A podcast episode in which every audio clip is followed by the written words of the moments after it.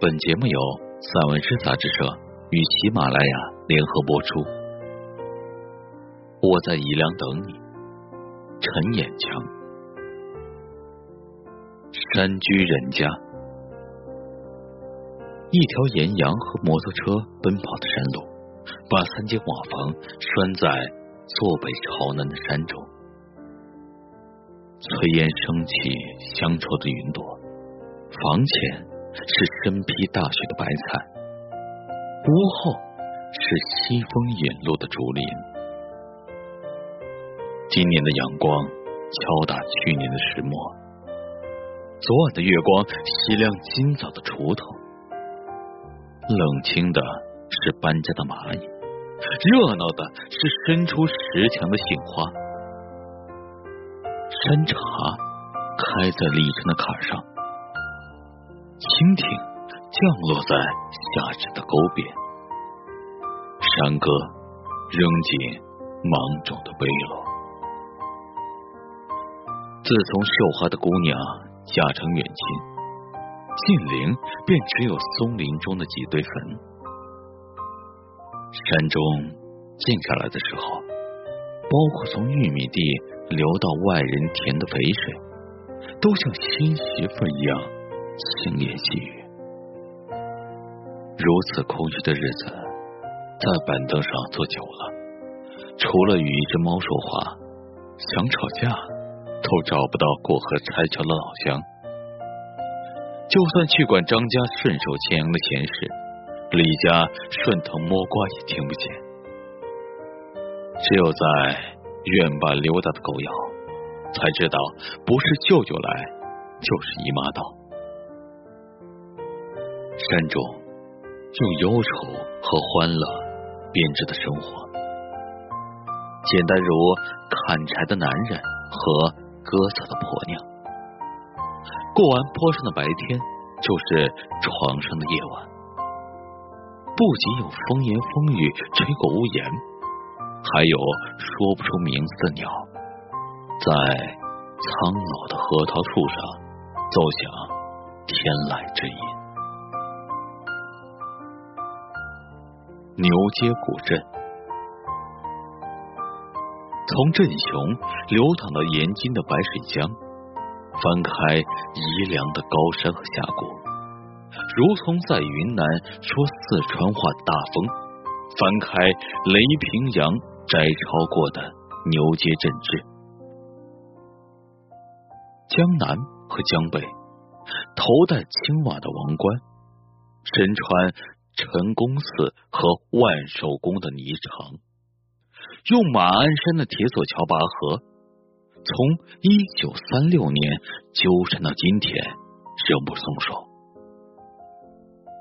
天麻和笋子从盐商拜过的码头顺水推舟，填满现在叫宜宾的叙府。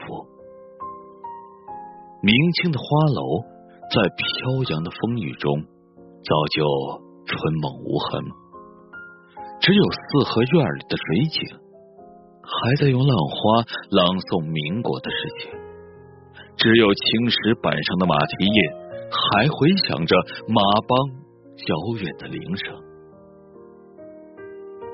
从天上看牛街，白天是陈守仁的微雕，夜晚是乌蒙山的小香港。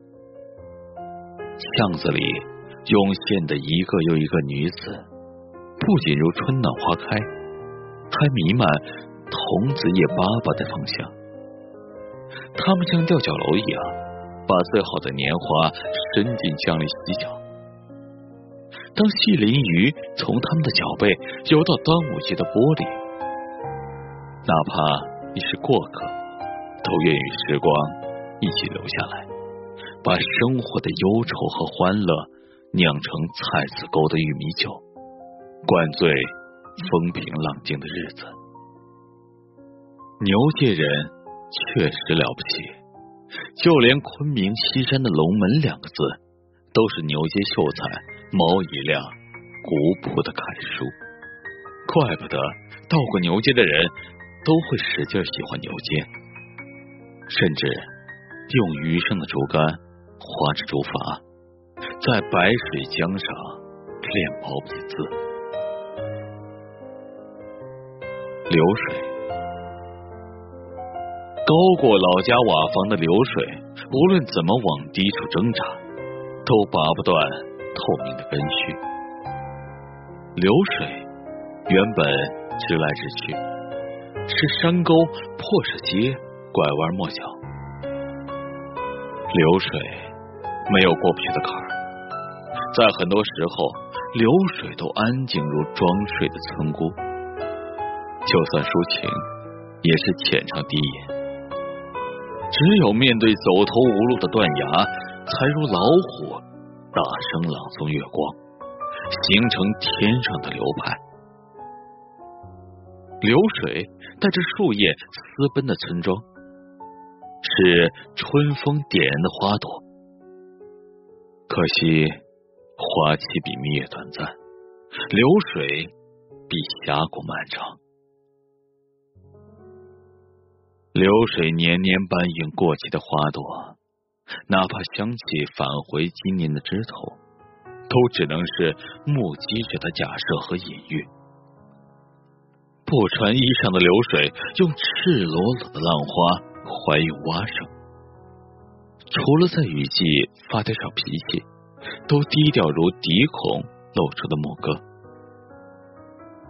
常在河边走的人，过河拆桥的人，可以用竹篮打水，也可以浑水摸鱼，甚至把流水的名声弄脏，却无法在流水上留下蛮有把握的痕迹。一切都会过去，流水忘掉沟边的青草和昆虫，带走源头和少女的光阴，只剩一追忆就伤感的往事。樱桃，春风刺绣的花朵，是待字闺中的村姑，坐在人间四月天的枝头。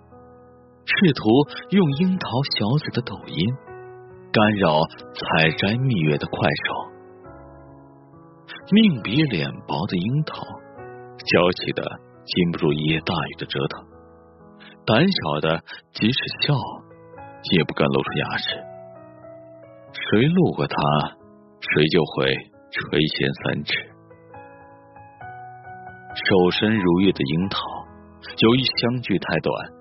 等待又太长，所以就算他酸溜溜的向树下的人许诺尝鲜还有来年，树下的人却宁可咬疼他怀抱的玲珑剔透，也不愿错过已经到手的甜。谷雨，气候有来路，必有归宿。就像谷雨来临，再寒冷的天气都会远去。当温暖如期而至，被埋没的谷物遭遇和稀泥的雨水，开始抛脱路面。天空比旷野还空。谷雨在谷歌地图上访问万物生。开门见山的农妇。沿着去年那条七弯八拐的小路，爬到今年向阳的山坡，用刷抖音的手移栽第二春。村姑留在自己的衣裳内，前往煮腊肉的砂锅里添水，然后麻着胆子给返乡的大学生写情诗。脸没红，房前屋后的樱桃却红了。